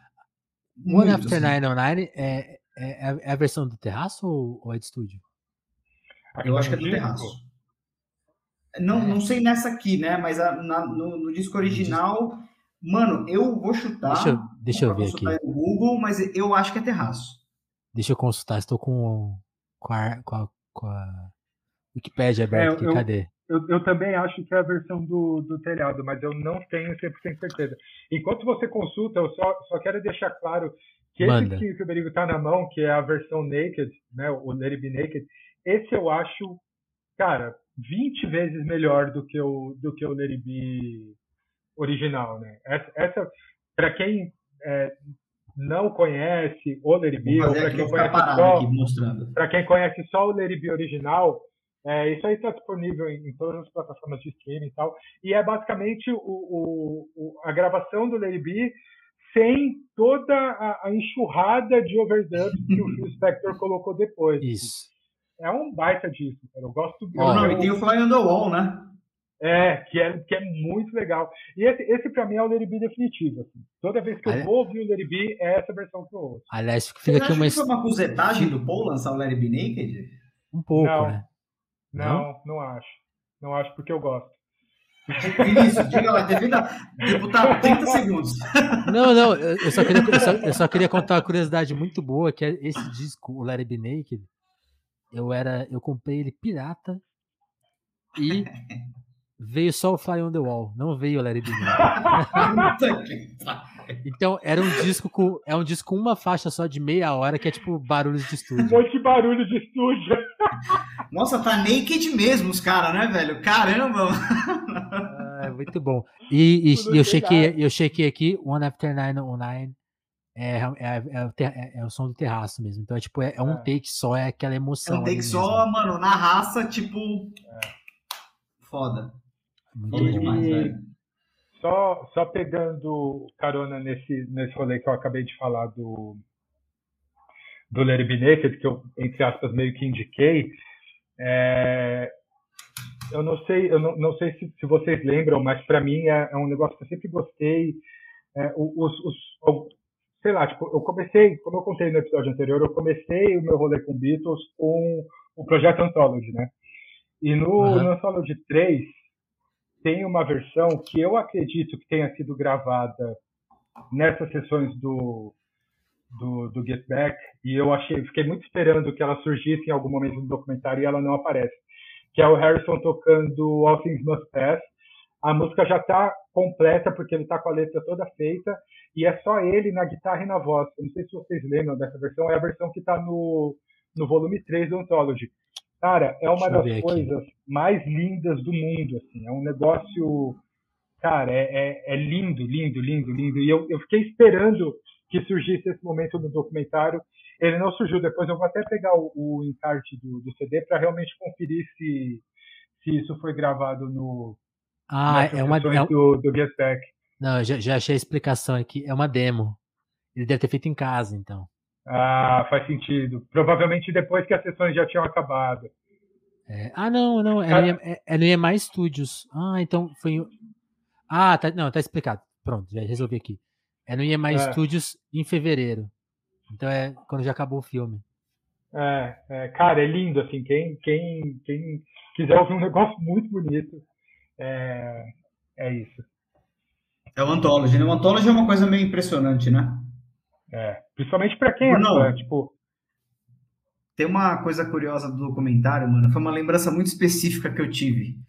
É. Sabe o momento do, do documentário que a Yoko fala, que o John fala, ah, o divórcio da Yoko saiu. Aham. Uhum. Mano, eu me lembrei uma vez que a gente estava saindo da sua casa, você morava ali na, na Vila Prudente, a gente estava indo ensaiar e a gente foi ouvir, a gente foi ouvindo o, o Anthology. E aí você falou, Berigo, uhum. preciso te mostrar uma parada que eu ouvi hoje de manhã. E aí você deu play exatamente nessa parte. Era assim, esse momento. Falando, ah, o, meu, o, o, o, divórcio da Yoko saiu tal, agora a gente vai poder ficar junto. E acho que eles tocam no Darling em é, seguida, eu, não me lembro ao certo. Eu, eu, nunca tinha visto é, as imagens, né? eu só, só, só tinha escutado. Mas o que eu acho muito louco é isso, porque eu sempre pensei, pô, os caras chegaram no estúdio, eles se encontraram, eles trocaram ideia, eles comeram um pão, é, eles começaram a, tocar algumas coisas. E aí, no meio enquanto eles estão tocando o Darling, eu, eu, nunca entendi o porquê que o Lennon só contava isso para eles no meio da música. Tipo, cara, você chega, você encontra a galera, você fala, oh, bom dia, tal, você come um pão, você toma um café, aí no meio da música você lembra de contar um negócio, tipo, e aí o vídeo explica isso, porque eles estão tocando, e a Yoko vai dar um beijão no Lennon, assim, e acho que foi o momento que ela falou para ele, ah, saiu meu divórcio e tal. E aí ele conta no meio, pô, chega a me arrepiar, ele conta no meio da música, e no momento que ele conta, o Paul dá tipo uh! no microfone, assim, tipo, que ele ficou feliz de verdade. Pô, é muito bonito, velho. É muito bonito, de verdade. É, esse momento foi, foi da hora, mano. Eu contei pra Ana na hora, assim, foi muito específica essa memória, mano. Muito, muito foda. E essa sempre, eu, eu, na minha playlist de Beatles no Spotify, é essa versão de Old Darling que tá lá. Porque eu sempre gostei muito disso, assim, desse momento e tal. É bem legal. Aliás, para quem tiver curiosidade, é, isso, isso, isso é uma coisa dos Beatles. Assim, todas as músicas, todas as versões têm dia e hora. Assim, se você um dia quiser ouvir na ordem cronológica, tem como. então, isso é muito louco. E agora com cada, cada vez mais lançamentos, porque o Anthology já era um presente de outtakes e tal, né? Agora, é. com as versões estendidas dos discos, a gente tem o Take 14, o Take 17, então. Nossa. Que é uma, é, é uma delícia. Dá para se né? aventurar. Né? É. É uma delícia. Você ouvir, é para você acompanhar todo o processo de, de surgimento da sua música favorita, sabe? Tipo, como é que aquilo chegou como uma demo, como é que a banda começou a desenvolver aquilo. E nisso, obviamente, o, o, esse documentário é, cara, maravilhoso, assim, porque é basicamente isso, né? é a chance da gente conseguir acompanhar como é que essas músicas que a gente conhece há muitos anos surgiram, né? Tipo aquilo que o, que o Berigo falou no começo. O Paul pegar o baixo ali sozinho e, cara, começar a fazer Get Back do nada. Um Mano, momento que, isso... eu, que eu também citei no primeiro episódio que eu achei muito legal, que são umas três, quatro pessoas conversando sobre algum assunto X, assim, e lá no fundo você ouve o Paul sentado começando a achar os acordes de Larry B. Pô, é muito legal, sabe? Tipo, pra, pra quem é, é fãzoca, assim, é... é um negócio. Pergunta do Gui. três semanas você está sendo gentil ainda, né, é, velho? E, e, três semanas sem lavar o cabelo e constantemente com a mesma roupa, né? O, o Vinícius reparou uma coisa interessante no primeiro dia que a gente gravou, que ele fazia a barba. É, eu fiquei de cara com isso. A barba ele fazia. Mas não tomava porque, banho, né? Porque na primeira semana ele vai ficando, ele vai ficando com a casquinha. mal naquele rolê, assim. Nossa. É. O, o, o, Guilherme ele comentou uma coisa hoje no Twitter interessante, que ele falou, porra, no dia do show do terraço, o John Lennon lavou o cabelo só pro ventinho ficar batendo assim, né, velho? Porque ele é. nitidamente tá, ele tomou um banho naquele dia, né, velho? Depois de, sei lá, era um dia importante. Um mês, né? Era um dia Era importante. pode fazer isso, né, cara? Lavar o cabelo e tomar vento, vai ficar gripado. É, ele já tava com outra gripe ali, né, mano? Foda. Vamos então, né? Pô, foi um presente trocar esse, essa ideia com vocês por conta desse documentário, pelo convite do Gui. E fica aí nossa Leve perspectiva nós, de, de fazer mais papos, talvez sobre outros filmes, outros discos, sobre os Beatles, talvez em algum momento. Vamos combinar, vamos, é o famoso vamos ver isso aí. Vamos, vamos marcar. E mas antes, né, a gente combinou de sugerir aí fazer aquelas perguntas assim. A pergunta mais difícil, né, que é indica aí um disco dos Beatles, né? Que vai ser vai ser a final, segurem. Mas antes indicar a bibliografia assim, para quem se interessou. Eu imagino que quem chegou até aqui já é muito fã. Porque é. já, já viu as seis horas, tá vendo três pessoas falando sobre, você já é muito fã. Mas por acaso, né? Quem sabe aí você quer se aventurar mais e tal. A gente tem dicas, né? Vocês trouxeram o que pra gente? Vai lá, bem. Quer começar aí, Bruno? Vai você, vai você. Beleza. Bom, vou indicar três livros e dois discos. O primeiro livro. Peraí, que o Guilherme mandou uma parada aqui. O, o, o Gui mandou uma coisa muito legal. Ó. Não consegui comentar mais cedo, mas também achei a hora que o povo percebe que os Beatles acabou bonito demais. E aqui, e aqui, pô, essa frase aqui tem que ficar, ó. Já faz parte dos grandes momentos da história do cinema. E para mim ficou claro que a relação do Paul e do John era de muito amor, real. Porra, total, é, total, total. É, é. Concordo, reconheço no firma no cartório, real. é, oficial. É, gostei, gostei. É, eu é. concordo 100%, assim, dá para perceber que a relação dos dois ela, ela, era de fato muito intensa. E eu acho que até isso colaborava um pouco para que o lance do, de, dessa coisa do George sempre ficar meio que de escanteio, porque eles tinham essa coisa de gostar muito um do outro, o, o Lennon e o McCartney, é, quererem muito trabalhar junto, e já nessa época do Get Back, tinha uma coisa de uma meio que uma rivalidade do tipo, se você apareceu com uma coisa muito boa, amanhã eu preciso aparecer com uma coisa melhor. Porque senão, tipo, sabe? Vou ficar para trás, né? Exatamente, exatamente. É. Bom, vamos lá, indicações. Eu acho que o meu livro preferido sobre desgraça dos Beatles, é, o livro é triste, tudo é triste aqui, que é A Batalha pela Alma dos Beatles. Esse, disco, esse livro é maravilhoso e ele é bom porque ele fala do final da banda, fala os motivos e tal, mas depois ele discorre durante uns, sei lá, uns bons 40 anos aí de batalhas, brigas judiciais entre a família Lennon e a família McCartney. Esse aqui é muito bom. Uh, tem um outro que esse aqui é mais para nerd mesmo de Beatles, é, que é o Here, There and Everywhere.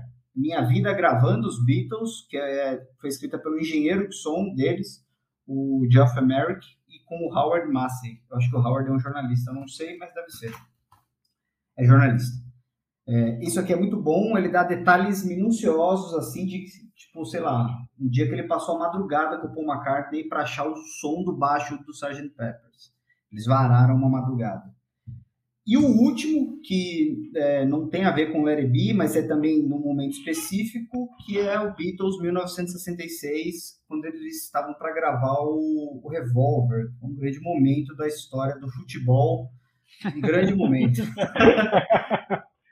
e, por último, né, a gente já citou aqui o Larry B Naked, é, esse aqui é foda, esse aqui é, puta, é maravilhoso, é uma outra produção, é uma outra. As músicas estão em ordens diferentes comparada ao original, um descasso. E um que. Esse aqui eu comprei numa, numa edição da Mojo, são as músicas que os Beatles nos ensinaram, né? A, aproxima aí, aproxima aí. Vai dar um reflexo aqui. É, é, mas é bonitinha essa capa. É uma graça essa capa. E aí aqui é só tipo as músicas que eles faziam cover no começo, tipo Chains, é, Everybody Trying to Be My Baby, Money, que ficou bem famoso. Please, Mr. Mas são, são, são, as versões originais, não as covers. São as versões originais. São as versões que legal, originais. não conhecia cara. isso. Isso aqui é uma delícia. E é isso, essas são as minhas indicações aí. Muito bom. Esse, esse, último eu não conhecia, cara. Nunca, nunca tinha visto. Também Mano, isso aqui saiu em 2000, 2015, na Mojo. Uhum. Revista e CD junto. Legal. Muito bom. É tá valendo uns 200 dólares, assim. Dos, é. Pô, 200 dólares Baixo. você dá entrada num apartamento no Brasil, né? O que, que, você tem aí? Bom, vamos lá. É... Cara, eu pensei nos livros aqui, eu tenho, eu tenho algumas coisas dos Beatles, mas muita coisa a gente já falou. Acho que as coisas que eu mais indicaria é, sobre os Beatles, de fato, seria a, a biografia do Bob Spitz, que, que, o Vinícius já mostrou, e o Anthology, que, cara, eu acho ah, genial, boa. assim, mas é um baita de um, de um, livro gigantesco e tal, e se eu não me engano ele está fora de catálogo há bastante tempo. Então, eu trouxe duas coisas que são sobre o Paul. A primeira é esse aqui, Man on the Run, deixa eu tentar. Lindíssimo, lindíssimo esse livro, Man maravilhoso. É, do Tom Doyle. Ele conta, cara, tá, tá no título aqui. É basicamente a história do, do Paul, é, principalmente ali durante o, o período dele com o Wings, mas tudo que aconteceu na carreira e na vida do Paul logo depois do fim dos Beatles. É, é, é muito interessante porque a, a quantidade de livros que existem sobre os Beatles é gigantesca, abordando, cara, milhares de, de coisas assim. Mas eu nunca tinha pensado em algo parecido com isso. E quando eu vi esse livro, eu fiquei, cara, tipo, é genial isso. Assim. Eu corri, comprei e, e devorei o livro em, sei lá, tipo, três dias. É muito legal, saiu pela, pela editora Leia, é muito fácil de encontrar. Man on the Run, do Tom Doyle.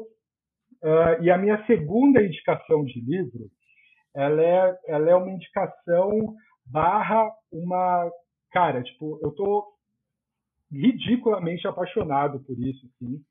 É, foi um presente que eu ganhei de aniversário da Vivian. Oh, é olha só! E, cara, velho. saiu há pouco Uau. tempo. Tô vendo pela primeira é, vez. É, saiu a, a, Cara, acho que no começo de novembro, se eu não me engano. Saiu lá fora e saiu aqui no Brasil também. São dois volumes é, com basicamente, cara, o Paul. É, são, são, foram, se eu não me engano, 50 horas de entrevistas, em que em cada entrevista ele comentava, sei lá, cinco músicas, assim, todas as Nossa. entrevistas feitas com, com o Paul Muldoon. E, e aí tá tudo aqui. É, tem muita fotografia, muito, muita, muitas letras na, na ali manuscritas Manuscrito. mesmo. É, e as explicações do Paul são 154 letras, se eu não me engano. Estou é, lendo ainda, estou no processo de, mas o pouco que eu li é lindo, assim, é lindo e, e, e surgem explicações que você não não imaginava. Assim, tipo, eu vou dar um, um, spoiler que foi um negócio que ficou muito na minha cabeça, que ele compôs Calico Skies, que é uma das músicas da carreira solo dele que eu mais gosto, assim, cara, correndo o risco de ser a música que eu mais gosto. E ele criou Calico Skies num, num dia em que acabou a luz na casa dele, ele não tinha o que fazer, ele se trancou num cantinho e compôs a música, tipo, assim, sabe? É... Esse disco aí é muito bom. Isso é então, fica aqui a dica. É, acabou de sair. Aqui no Brasil saiu pela editora Belas Artes. A edição é Belas Letras, perdão, Belas Letras. E a edição é lindíssima, tá? É lindíssima, não fica devendo nada para a edição gringa. Uh, e CDs, eu vou indicar aqueles que eu já falei dezenas de vezes aqui. É, indico principalmente para quem já, já conhece pelo menos um pouquinho da carreira dos Beatles, mas acho que quem quiser entrar por aqui também pode ser, mas eu recomendo para quem já conhece pelo menos um pouquinho, que são os anthologies. Estão aqui. É, Anthology 1, Anthology 2 e Anthology 3. É, o 3 é o meu favorito, que é esse aqui. É, eles são, eles rolam todos em ordem cronológica, então um lá do comecinho da carreira e esse aqui pega principalmente das sessões do White Album para frente. É, cara, take alternativo de estúdio, coisas. Tem o, no, no volume 2 tem um negócio muito legal que são eles tentando gravar os vocais de, se eu não me engano, uh, Andrew Bird Can Sing, do, do Revolver, só que eles estão com bastante maconha na cabeça e eles não conseguem. E eles riem, tipo, é o Paul e o John rindo a gravação inteira, assim. Então tem umas paradas muito interessantes. Tem Pô, e a, e a capa, que é, o, que é o Klaus Burma, né? É sensacional essa é, colagem putz, dele. A, as artes da, da, das capas são lindíssimas. Deixa eu ver se eu consigo. Bruno, é de Chipec a sua edição? Cara, é. Isso é novo, hein? Isso aqui é uma ediçãozinha é, japonesa. japonesa. É tipo um mini LP, sabe? São, são uns mini LPzinhos, assim. É, Caramba, a minha é quadrada é ainda. Bem, bem bonitinho e tal. Deixa eu ver se eu consigo. Aí ele tem as, as. Vem com encartezinho, né? Que é aquele mesmo encarte da, da edição normal. É, mas, cara, fica a recomendação, assim, para quem é, principalmente para quem é minimamente iniciado nos Beatles, isso aqui é uma mina de ouro, tem muita coisa bonita aqui dentro. E é isso. É isso. Pô, muito bom. Eu vou, eu vou recomendar coisas mais leves, assim, pensando. Eu, uma coisa que eu fiquei muito de cara é uma certa decepção com as biografias, tanto do Philip Norman quanto do Bob Speed, que, assim, depois de ver o filme, eu fui dar uma relida nos capítulos de Larry B, né? Uhum. É impressionante que, assim, erros de tradução que eu achei, assim, lendo agora mais velho, umas coisas muito esquisitas. É. E assim, e elas, e elas já acabaram de datar, porque esses discos, esses livros precisam ser reescritos. Porque tem uhum. coisa, tem, temos informações novas. Eu, uhum. eu, eu, tenho muita curiosidade, não li ainda, de ler aquela biografia do Mark Levinson, né? Que é a Tunny In, que, é, tipo, que é a biografia, tipo, sei lá, são três, vão, vão, serão três volumes, né? Tipo assim, só tem o volume 1 um até agora, eu acho. E o volume 1 um é tipo maior que aquela do Bob Spitz ali, tipo, ela acaba antes dos Beatles existirem, algo assim, tipo, é, é uma pesquisa infindável do cara. Espero que algum, algum dia algum dia alguém traduza isso em português e que ele também termine de escrever todos, né? Os três. Vou indicar coisas mais leves. Uma que eu não sei se ainda é possível de achar por aí, mas é esse aqui, ó, o Pequeno Livro dos Beatles, que é um quadrinho do Herbert Bois, sei lá como que falamos do cara. Saiu pela Conrad há muito tempo. Ele tem um outro livro dele que é a pequena, o Pequeno Livro do Rock, né, que ele conta a história do rock inteiro em quadrinhos. E eu gostei muito porque assim, historicamente está continua super preciso. A parte do Larry B aqui, ó, tá toda bem contada. Ele vai falando dos, discos solos que vão saindo nesse meio tempo, né? As coisas do George, o disco do John Lennon com a Yoko. Ele vai.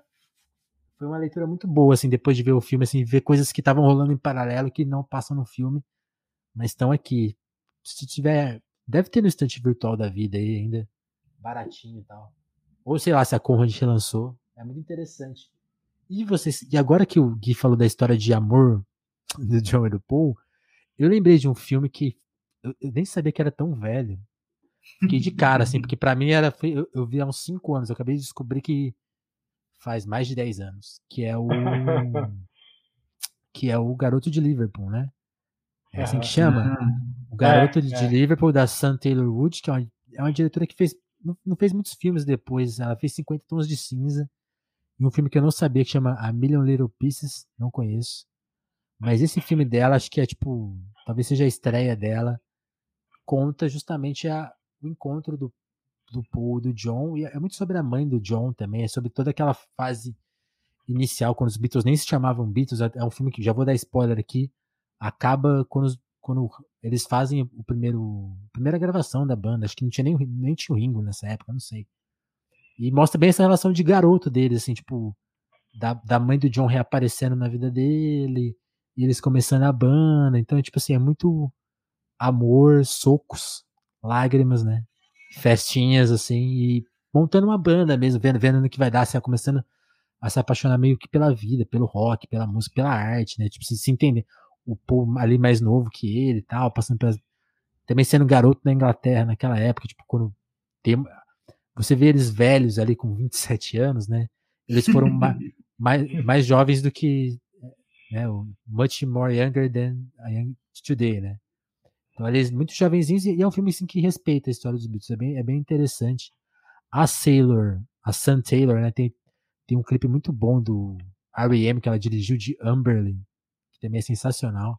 É, é um filme que vai, assim, de é filmes, bonito. de filmes que usam os Beatles como tanto assunto ou como um quase assunto, né? Tipo aquele Yesterday que eu não me desceu muito. que, e, e, e, outros, esse, esse pode confiar. Tem o Across the Universe também, né?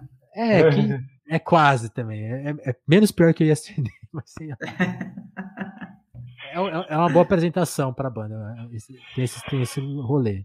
É gatilho, é gatilho. É. Mas fica a minha dica, Garoto de Liverpool, que em inglês eu não sei como que chama. Acho que é Nowhere Boy. É isso. É, um bom é se eu não me engano é isso. E eu tenho uma boa lembrança que eu fui ver ele, eu e meu amigo Vitor, outro bitomaníaco, que tá na Itália. Se estiver vendo a gente aí, Vitor, vou te mandar esse episódio pra você ouvir. É, eu lembro que a gente foi ver isso num domingo. E só tinha gente no cinema. Então esse filme não é muito popular. Acho que ninguém lembra desse filme. Então assistam. É isso, cara. cara. tem um filme ah, com mais, mais filmes. lindo com o Champagne. Verdade. Como que chama esse Ah, filme? é... É o. Cadê Que o Ed? Vedder faz a. É o Ed Vedder que faz a. Não, são vários artistas, né, que fazem uma trilha de covers dos Beatles, né? Porque ele não conseguiu as versões originais, né? Então ele É, é. promoveu esse disco Cara, de tá- covers. Tá na ponta da língua é o nome do filme. Como é que é, velho? É... Calma aí que eu vou, vou tentar achar aqui. Champagne. Champagne, ator que namorou Madonna. I Am Não é Sam. Lição de Amor. I Am Sam, boa. Isso. I Am. Sam. Boa. I Am Sam. Esse, esse é bom, esse é bom. Esse é bom, esse é bom. Esse Ele é, é, bom. bem bonito. Esse é bom. Esse é bom. Champanhe é bom. É isso Ah, aí. tem vários, né, velho? Bons e ruins. Eu assisto todos porque, velho, eu gosto de ver filme ruim, eu gosto de filme bom também. Mas você, o, vale lembrar que o Felipe falou antes de começar a gravação que agora ele só quer documentário padrão Guiback, né? Porra, Acho que ele vai sofrer. E, o, o Guilherme tá outro. assistindo, ele comentou isso também. Eu tava com o tempo muito livre, né? Fiquei vendo que as pessoas estavam tweetando hoje, né? Mas assim, velho, é, sei lá, se amanhã. Eu fiquei sabendo que. Eu fiquei sabendo hoje ou ontem, saiu um documentário novo sobre o Brian Wilson esse ano. É, é. É, Long Promise Road. E aí eu fiquei, puta, eu sou apaixonado pelos Beat Boys, falei, mano, vou, vou ver essa bagaça. Só que eu fiquei pensando, não vai ser igual o Get Back, né? Não tem como. Não tem como. é. né? Mas dá essa, dá essa frustração, assim, é, inocente, né? De tipo.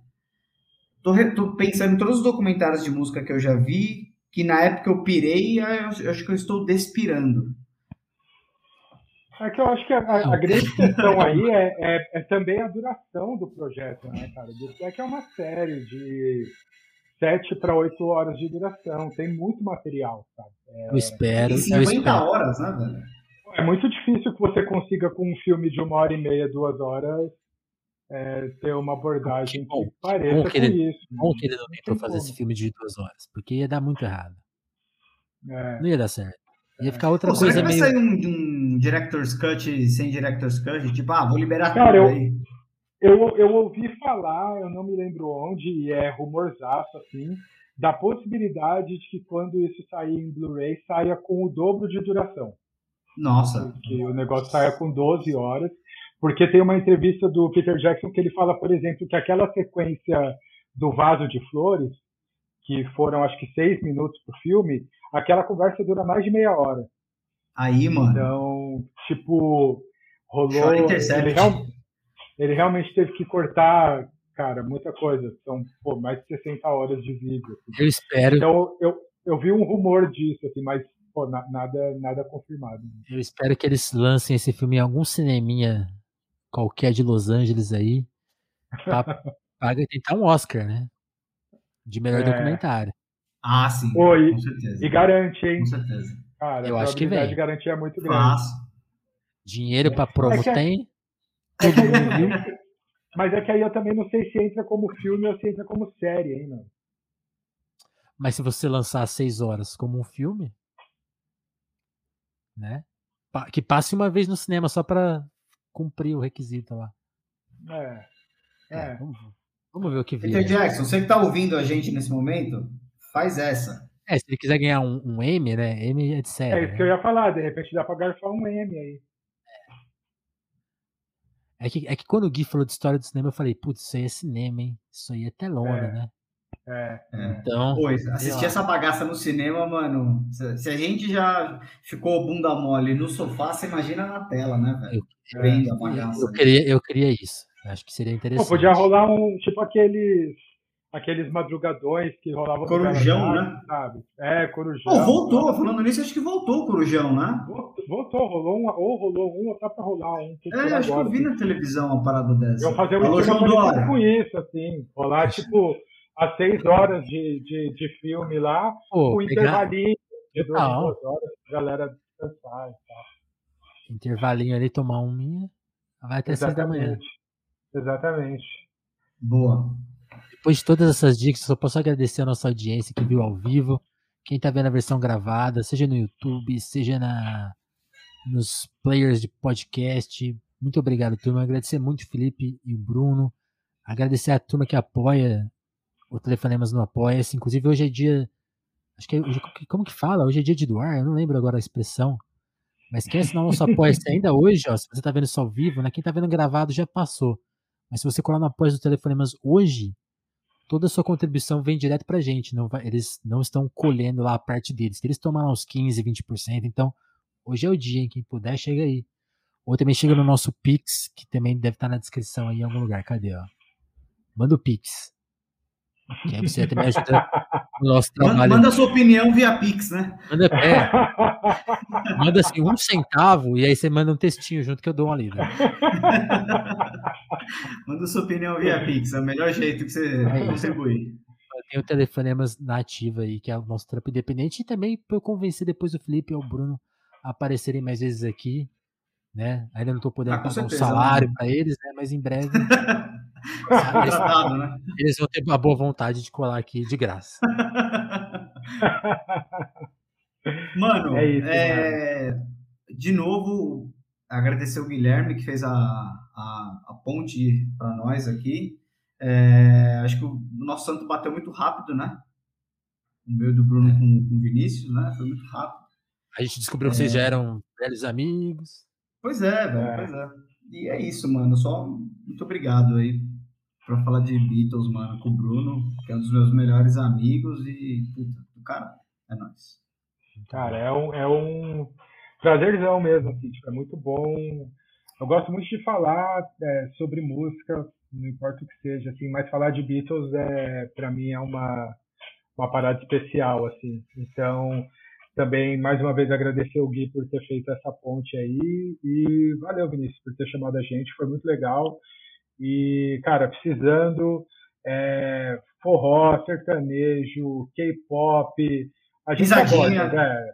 A gente aborda. A gente aborda. conhecimento, mas a gente aborda. Né? Chama aí. Que, vamos ver. Vamos ver que, que, vamos que, frente. Vamos ver o que, que aparece aí nos próximos dias pra gente vir aqui comentar. Ó, e agradecer rap, rapidão o Henriquezinho, que acabou de mandar um Prime pra gente aí, ó. Muito, Boa. muito obrigado. Esse Prime Valeu. chegou agora. Para você que tá vendo na Twitch, eu tô soltando uma bela propaganda agora na sua cara, então assina o Prime para não ver propaganda. certo? É isso. Turma, valeu demais. Vou deixar então... aqui, vou deixar aqui pro próximo a provocação. Ah. Ainda nos Beatles, McCartney 321. Pô. Oh, isso é bom, hein? Esse Pô, aí vai ficar é no ar. Demais. Isso é bom demais. Vamos ver. Ah, e o, o acho... no, nos comentários do vídeo anterior, o Guilherme falou que se a gente for falar sobre Radiohead, ele quer participar. Né? Ah, mais uma na deixa aí, hein? Eu acho que a gente podia armar isso aí pro fim do ano. O que vocês acham? Esse Radiohead especial aí. Só marcar o dia e a hora. Vamos ver, vamos ver isso aí. 24 de dezembro, 10 da noite. Fique em casa, né? Fique em casa. Turma, valeu demais, hein? Valeu, mano. Quem acompanhou até Nós. o próximo telefone. Voltamos a qualquer momento aí. Abração. Valeu. Bate,